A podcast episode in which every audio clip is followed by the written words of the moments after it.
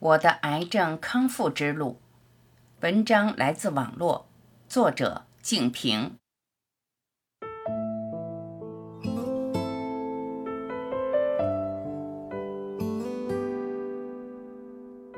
我于二零零九年被查出甲状腺癌，经手术和点幺三幺放疗核查，发现远端纵隔有大块黑色转移病灶。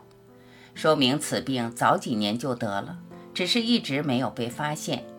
手术时已经到中晚期。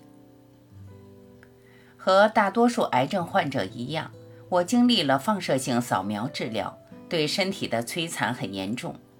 其他身体症状不说了，白细胞一直达不到正常值，免疫力很差，所以后来开始服用中药进行调理。经过放疗和中药调理一段时间后，病情稍有好转，但是停止放疗和服用中药时间长后，病情又开始逐渐恶化。到二零一二年，已经全身转移，整个腹腔、胸腔、肋骨、后背，甚至到头部全部疼痛，全身经络严重堵塞，到了一天不按摩疏通就不能活下去的程度。任何东西吃下去都很不容易消化吸收，全身消瘦不到九十斤，特别是前胸后背疼得几乎抬不起来头。后来经朋友介绍，听说辟谷可以杀死癌细胞，于是就开始每月一次辟谷，有一次甚至九天没有吃东西，只是喝水。辟谷期间确实身体疼痛暂时减轻，精神状态也不错。但是开骨吃饭后，剧烈疼痛又开始了。这是一种饿死癌细胞，也把自己饿死的办法，解决不了根本问题。接着又听说有一种叫尿疗的方法，可以治疗各种重病。虽然听起来那么恶心，但是为了治病也豁出去了。每天捏着鼻子喝大概一千毫升的尿，几乎所有自己排出去的尿都喝了下去，坚持了两年。病情也没有什么改善。身体最疼痛的时候，把几十个去痛仪绑到身上，听说生土豆片可以减少肿瘤疼痛，于是也逐一切成片，贴满前胸病灶最痛处。听说到柳树、银杏树对治疗癌症有效果，于是站在马路上抱住树，一站就是一两小时，惹得过路人以为我有神经病。练气功等等各种治疗办法都试过，花钱请所谓的高级气功师发外气治疗，民间类似跳大神、驱神弄鬼的人都请过。总之，我和千千万万所有的癌症病人一样，为了治病，为了保住性命，为了能活下去，投入到了名目繁多、五花八门的治疗当中，到处找寻各种灵丹妙药、妙方。拜访所谓的奇人高人，耗尽精神家财，情况并未有什么实质的好转，病情仍然快速发展。二零一二年几次病危，差点就走了。我常常想，为什么治不好呢？究竟哪里出错了？连医生都不知道癌症以及很多疾病发生的根本原因是什么，他们为什么还敢用药？这不是在拿病人做实验吗？千百年来，中西医在疾病治疗这一问题上一直有完全不同的思路和方法。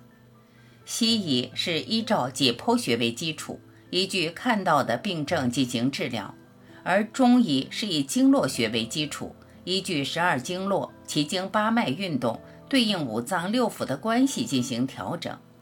五行运行正常后，身体自身就可以去解决自己的问题。曾经问过一个中医，肿瘤究竟是怎么生出来的？他说是气郁结，如果不能及时疏通这个气结，接下来就会逐渐形成固体的瘤，先是良性的，最后就是恶性的瘤癌。这样解释听起来还是很有道理的，但是为什么有的人能治好，有的人治不好呢？为什么吃中药时好，停药后就不好了呢？我们中医师有没有真正研究探讨过这一问题的究竟实质呢？在生病期间，我曾经看过一本气功师写的书，他对于肿瘤的看法至今让我记忆犹新。他说根本就没有肿瘤，肿瘤其实就是能量的聚集，病灶处的能量聚集太多，如果疏通这股能量，瘤子就散了。这一说法跟那个中医讲肿瘤就是气的淤结是差不多的道理。中医常说的一句话就是。每个人体质不一样，身体各异，有的人经络较通畅，有的人就不太通畅，或者很不通畅，所以治疗效果往往不同。那么有没有人进一步追查为什么会不一样？是什么导致的不一样？出生婴儿经络都是通畅的呀。中医说小孩子是纯阳之体，为什么随着年龄的增长，经络就不通了呢？疾病也越来越多呢？我们找不到原因，就胡乱给一句“人吃五谷杂粮，哪有不生病的呢？”闭眼不谈真相，好像生病应该是正常的事。人们总是把很少发生的事当作不正常，天天发生的事就认为很正常。我们已经麻木到没有能力去寻找真相了。直到有一天，我看到一本书，说我们人体有一条中脉。从下面到会阴穴，到头顶的百会穴，它就像长江、黄河；而四肢的奇经八脉就像小河、小江。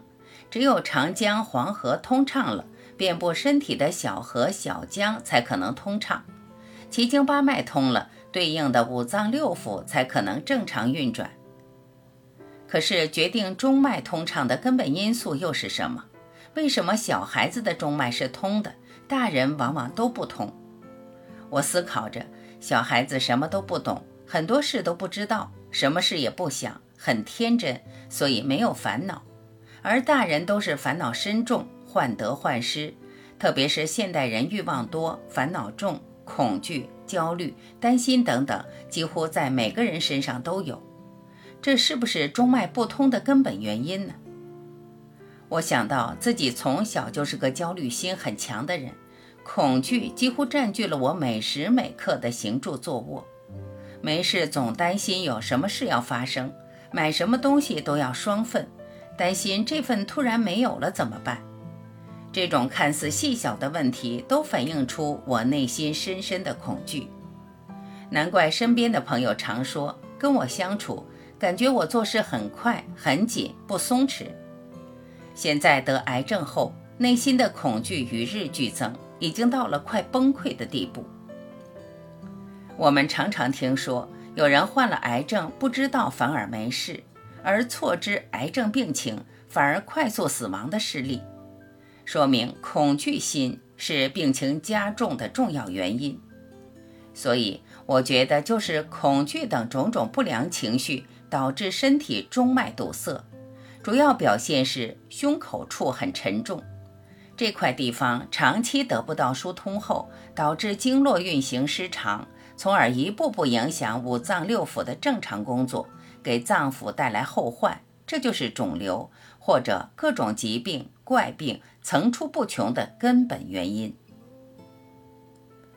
可是科学不能接受你想象的理由，他们需要可显现的。类似于数据性质的实验证明。然而，中医学、针灸学等中国传统医学是以人体经络为治疗疾病的理论基础的。这几年，我就用释放恐惧的方法实证了这一身体真相。我想，恐惧并不是什么实有的东西啊，它只是一种感觉而已。如果停止这种莫名其妙的情绪影响，是不是就可以缓解病情呢？我开始向内关注自己内心，发现胸口处非常紧，有一大块淤堵严重。每当我害怕即将死亡时，这块地方就瞬间堵得更重，而且一阵阵恐慌不停反上来，浑身冒虚汗。这种恐惧感如此折磨人，我必须清理释放掉。不能让他们控制我的心情。他们既然就是一股股气，那么气是怎么形成的呢？是心对事物的认识而产生的情绪。当你不喜欢某事、某人时，内心的反应就是不高兴，于是气就不顺了。如果是这样的话，一个方式是让这股气从身体释放出去，另一个方式就是不让气形成，也就是不再生气，不要对人和事不开心。当我理智地思考这个过程后，决定开始清理自己内在那一股股不良情绪能量。我发现从小到大发生各种不愉快的事。导致我内心逐渐形成越来越多的堵塞。如果重新认识这些事，不再记住它们，那么这些能量就会宣泄掉。我回忆那些曾经发生的事，调出那些场景，突然发现他们仍然会再次引起我的情绪波动，甚至很强烈的愤怒、伤心、不安、焦虑和深深的恐惧，从而诱使我胸口发紧。我终于找到他们的来处了，原来就是那些发生的故事导致的。当我深深地潜入这一股股恐惧能量的深处，发现它们在不断往外渗出，震得我身体都在发抖。但是，一会儿以后，我胸口却感觉松了一些。于是我继续深深地和他们在一起，又有一些能量释放出来了，不断地做。胸口处越来越轻松，最后突然发现胸口好像空了一大块，多么轻松的感觉！同时，一股股新生能量直冲头顶百会穴，精神振奋，心旷神怡，真的很奇妙。很久没有这种兴奋了。最不可思议的是，我身体疼痛在减轻。要知道，我吃那么多中药。听那么多去痛仪都很难去除的疼痛，竟然在释放恐惧的过程中得以消减，这是一个多么令人惊奇的新发现！原来心中不良情绪疏通了，中脉就可以改善，这样人体其他经络就能通畅，能量顺畅，淤堵就减轻，而不通则痛啊，就是这么简单的道理呀！我决定对有生以来所有不开心的事情开始清理，在回忆那些场景中，我宽恕、接纳了那些人、那些事，不再抓住这些事情不放手了。那些负面能量的释放，有时几乎让我晕厥，后背督脉阵阵抽动。我的天哪！原来他们一直堵塞着身体气血通道，难怪生了这么重的病。也就是说，人体本来没病。都是心的缠缚。中医学上有一条心包经，我曾问过医生，心经对应心脏，心包经又是什么意思？对应什么呢？他给不出确切的解释。总之认为心包经对人体很重要，并对其他经脉有重要的协调作用。所以我想，我们常常讲的心理活动，是不是就是对应这个心包经？如果内心安宁平和，心包经也会畅通无阻。以前吃中药调理心包经，现在从道理上梳理内心的烦恼情绪，就是最快最直接的方法，而且不会发生停药后又有反复的情况。我发现所有情绪烦恼背后，其实都是恐惧在作怪。我们担心这担心那，总是惯性的对发生的事进行控制。这种状况几乎无时无刻不存在于我们的言谈举止中。看似美好的人生，其实活在恐惧中，如履薄冰。我们担心没有钱、没有房、没有工作，担心孩子、担心身体等等。我们活得多么可怜！随着全身各部位疼痛的不断减轻、清理、释放内心恐惧的做法欲罢不能。在释放恐惧的过程中，我的身体开始好转，全身转移部位的疼痛逐步消失，各项检查指标恢复正常。而且在这个过程中，我发现了另一个重要的、不可思议的改变，就是身边人的情况也在发生明显的改变。我儿子从小学四年级开始就患有眼睛抽动症，医生也给不出原因。经检查，眼睛器官没有问题，那为什么眼睛抽动呢？最后无奈到脑科医院服用镇静剂予以缓解，但不能治愈，只要停止服药又加重。服药一年后，检查肝功能不太好，就停药了。后来又吃了一段时间中药，控制了一点，但是不能断根，只要药一停就不行。就这样一直吃了近十年的中药。在我清理内心恐惧时，发现自己对儿子眼睛问题的紧张程度很厉害，于是开始清理释放。很快，仅仅用了一个月时间，当我内心对儿子的担心觉受慢慢减少时，我惊奇地发现，他的眼睛也逐渐恢复了正常，并且很少有笑容的他，也开始绽放笑容。最不可思议的是，学习成绩也开始明显提升。这些令人震惊的改变频繁在我身边出现，我惊呆了。内心的恐惧不仅是我自身的困扰，也在困扰着身边的人。所以，一旦情绪得以释放，也释放了与我有关联的人的困扰，多么不可思议！我不仅发现了身体的真相，人生的真相也呼之欲出，那就是一切都是心。我把这种对内心情绪的清理和释放的方法，姑且称之为心疗。心疗不仅可以使疾病缓解或康复，也有助于消减工作生活的烦恼。我发现了疾病的根本病因是人们内心的烦恼情绪，也就是说，所有病都可以通过释放内心烦恼情绪而得以缓解，甚至治愈。看看那些长寿的老人，没有一个不是内心无欲无求、轻松愉快的人。杯弓蛇影、夷陵道府的故事，大家都耳熟能详。通过故事的启迪，告诉我们不能以事物表面的现象，在没有事实依据的情况下妄自下结论。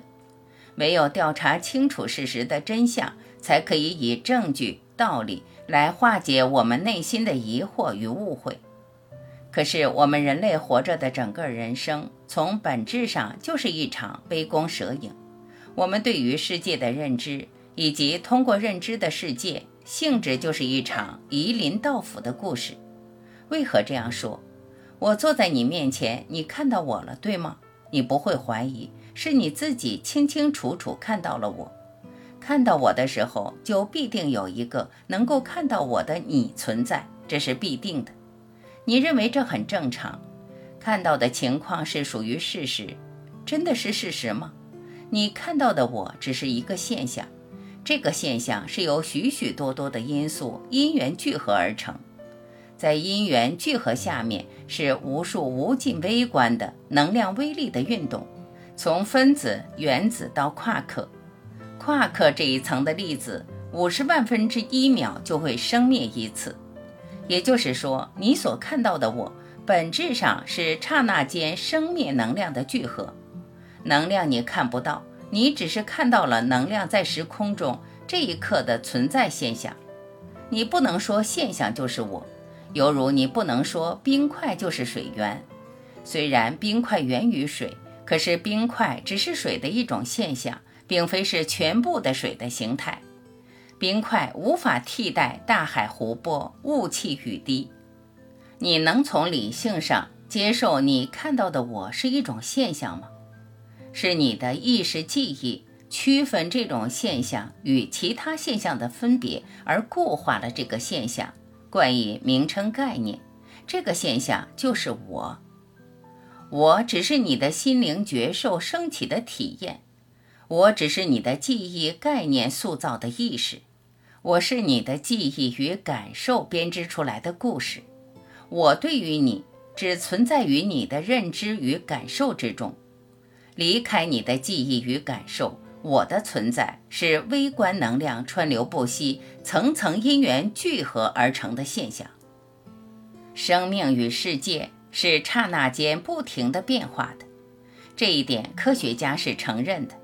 因此，我们所认知到的世界与生命。自我与他人都是对变化中事物某一时刻点上的形态固化进行分别取舍，所以世界源于主观，即使是对客观世界的理解探索，也是主观心意的逐渐表达。物质与心灵是镜子与倒影的关系，心灵如镜子，倒影在镜面上的流光浮影，就是构成宇宙最基本能量的缘起，而意识是能量完全掩盖镜面后，镜面倒影世界的清晰能力，在能量浮影中透出来表浅的光。因此，意识只能在概念记忆的基础之上建立逻辑思维，通过思维逻辑去对比分析现象，从而对于现象进行深入的、理性的、客观的分析。意识只能分析名相，脱离了名相的概念，意识与心灵体验中感受脱离后，意识就无从分析事物。也就是说，意识的思维分别、逻辑推理。是基于概念记忆的建立，而一切被大脑记忆的概念都源于心灵感受的体验。如果你的心灵感受对于某种现象未曾有过体验，那么当你的意识去试图分析理解这个现象时，意识所浮现的理解一定是迷茫的、无知的、空白的。换个角度说，意识思维是心灵体验的延续。是心灵体验通过意识在延续欲望的感受，这是我们思维认知意识分别的事实真相。我们的身体与意识只是我们心灵愿望的表达。你看到了我，是因为你自以为看到了我，因为你只能看到光线，这是事实。你的眼睛并不能够呈现影像，是你的眼睛接受了光线后，通过视神经。将光信号传递给大脑皮层，大脑细胞将光信号转化为电信号，传达到大脑中枢，再次将电信号转化为光信号。我们的大脑记忆认知的区域就会出现你看到的景象。与其说是你看到了我，不如说是你想到了我，因为外界并没有一个实质不变的我可以被你看到。你所看到的只是因缘流动、暂时的现象，你不能把现象说成是我的生命。实际上，你什么都没有看到，你也什么都看不到。你看到的仅仅是光线的折射。如果此刻世界一片黑暗，你即使睁着眼睛也什么都看不到。所以，看并不是睁开眼睛的状态，而是内心与意识相聚合的一种状态。同理，你所谓的听到、意识到、触摸到、闻到、尝到种种身体感知，与看到的性质一样，都是心灵觉知对肉体功能所摄取的信息进行的理解编织的故事。我们活在心灵编造的故事中，故事中所出现的人物、世界、景象。源头都是心灵感受深处的自我意愿的猜想与决定，因此，心疗就是一个心灵与肉体沟通的过程，是将被肉体、大脑与器官所蒙蔽的心灵，从心灵感受与意识理解中解放的过程。生病的只是肉体各个脏器，住在肉体之中的心灵是独立于肉体存在的清醒觉知。觉知犹如眼光般清澈透明、无形无体，被肉体大脑所牵引的觉知，形成了我们的情感、欲望、意识、思想、情绪、体验。因为体验与感受蒙蔽了觉知，觉知被感受的体验凝固，与肉体器官发生着相互作用，就是我们的欲望感受与情绪状态。身体状态可以左右心灵感受，同样的。心灵感受也可以影响驱使肉体感官，而在心灵体验与肉体感官深处，能驱动身心意识、驱动肉体感官的是心灵不变的觉知。当我们从理性上破除了身心意识是自我的错觉，用专注心反思自我与生命的真相时，觉知就会在身心舒缓的体察反思中。清净展现，觉知中没有自我，也不受肉体局限。当然，也不会被病痛疾苦局限。我们的情绪感受舒缓、融化在心灵安宁的觉知中时，负载在情绪感受之上的肉体疾病的状态，也就会随着情绪的舒缓、欲望感受的淡化，而逐渐分解了疾病的累积，犹如建立在冰雪之上的积木建筑，随着冰雪的融化而逐渐倒塌消散。心迷失了自己。错觉中寻找自己的心，是一切生老病死的源头。而我们在舒缓的情绪中安宁自己的心灵感受，在宁静安详的情绪中融化对自我的体验感知，心灵深处的清醒觉知就会随着自我情绪、欲望认知淡化、舒缓、净化，而展现出觉知从未改变的光明。觉知不依赖身体意识，觉知不依赖情绪感受，觉知是独立的、单纯。觉知中本来没有生死、没有病痛的概念。我们所感受、感知到的、认识、理解到的、体验、觉受到的各种癌症疾病，就会在心灵清醒、宁静的觉知中，逐渐消散了体验的痛苦，融化了感知的恐惧。犹如太阳光明普照雪山，冰雪寒冷构成的癌症状态，就会在心灵宁静、清醒的独立觉知中，融化在觉知的清纯温暖的光明之中。心是生命的本源，在身心意识中觉醒了心灵本来的宁静，就是生命的重生。好了，道理虽然明了，然而对于已经患癌的病人，想要把过去已经形成的内心习惯改过来，并不是件很容易的事，需要有一套行之有效的方法。我发现各种内在情绪中，从恐惧感下手是最快速的疗愈疾病的途径，因为恐惧这股负面能量对中脉的堵塞最严重，所以恐惧如能得以释放，就能使中脉快速通畅。在逐一清理其他负面情绪能量就很容易。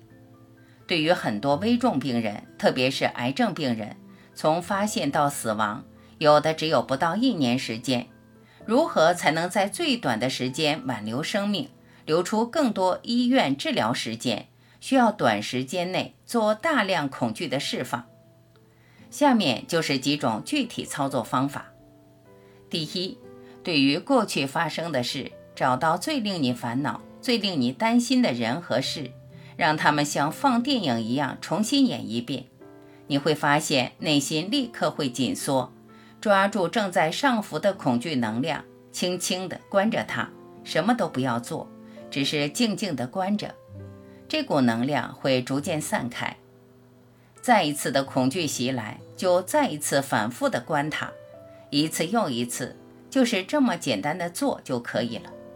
直到有一天，你发现再想起这件事、这个人时，已经没有什么感觉了，这个问题就彻底被你化解了。让你的心和情绪在一起，情绪就被你融化了。原来烦恼、恐惧的情绪，它们什么都不是，只是一股股能量的聚集而已。而我们被他们折磨一生，多么冤枉！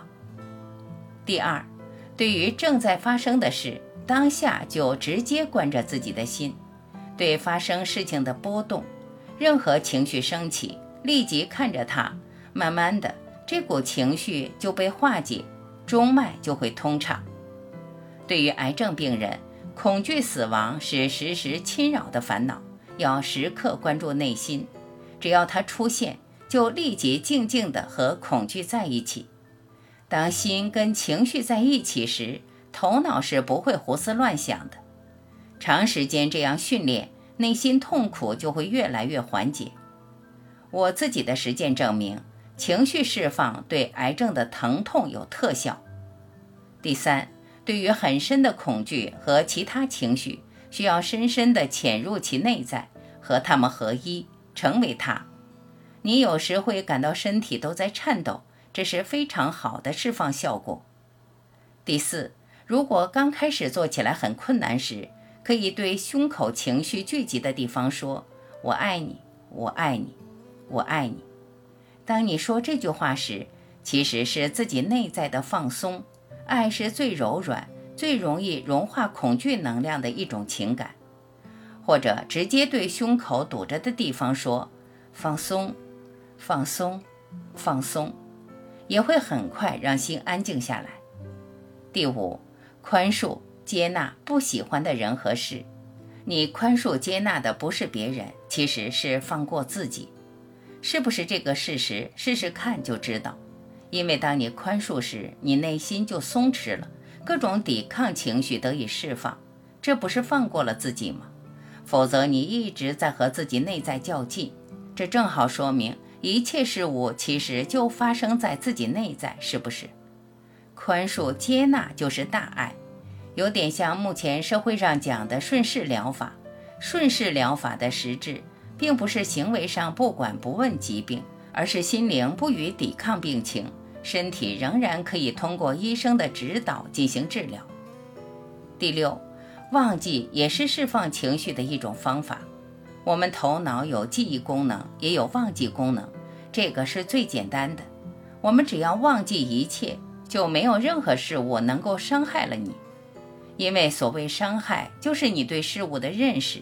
你的心认可他们的存在，伤害只发生在你的内心中。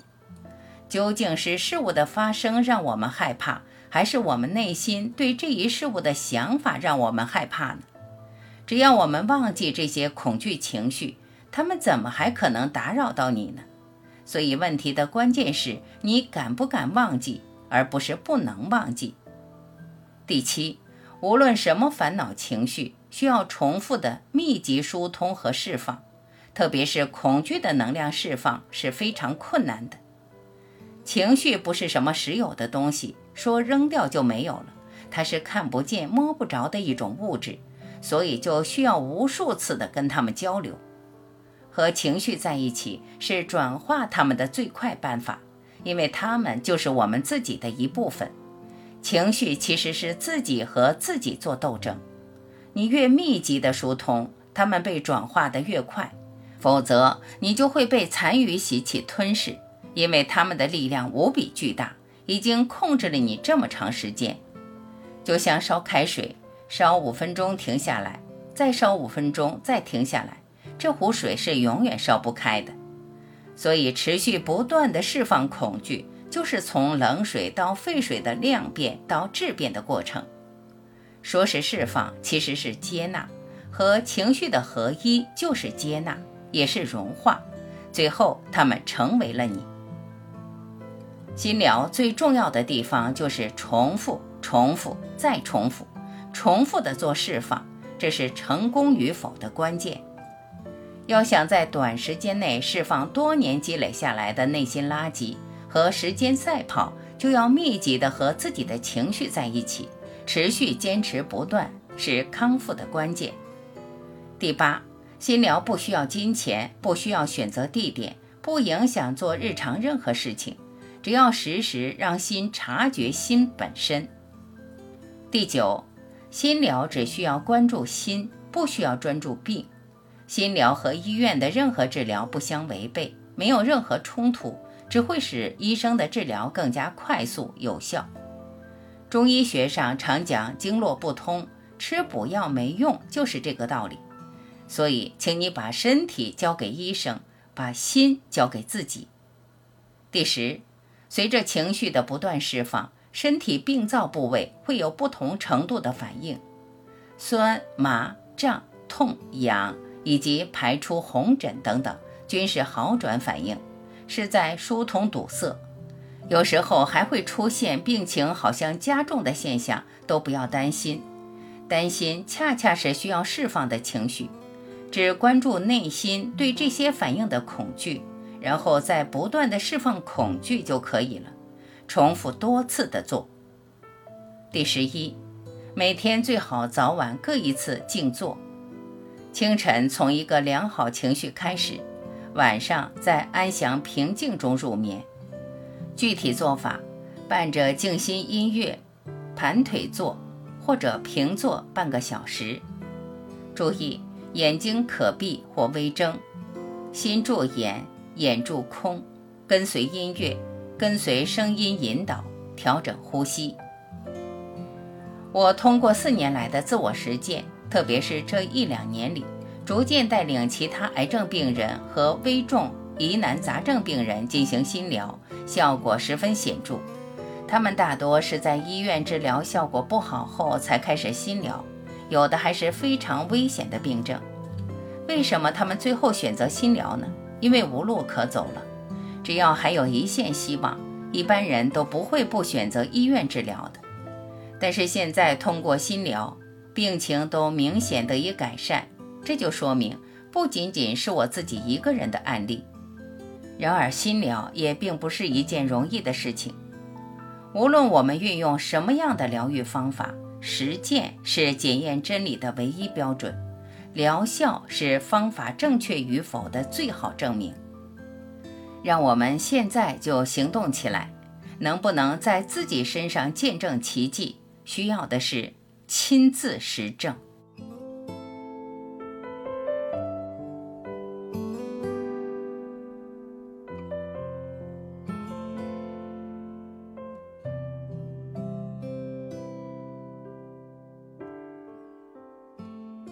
感谢聆听，我是晚琪，再会。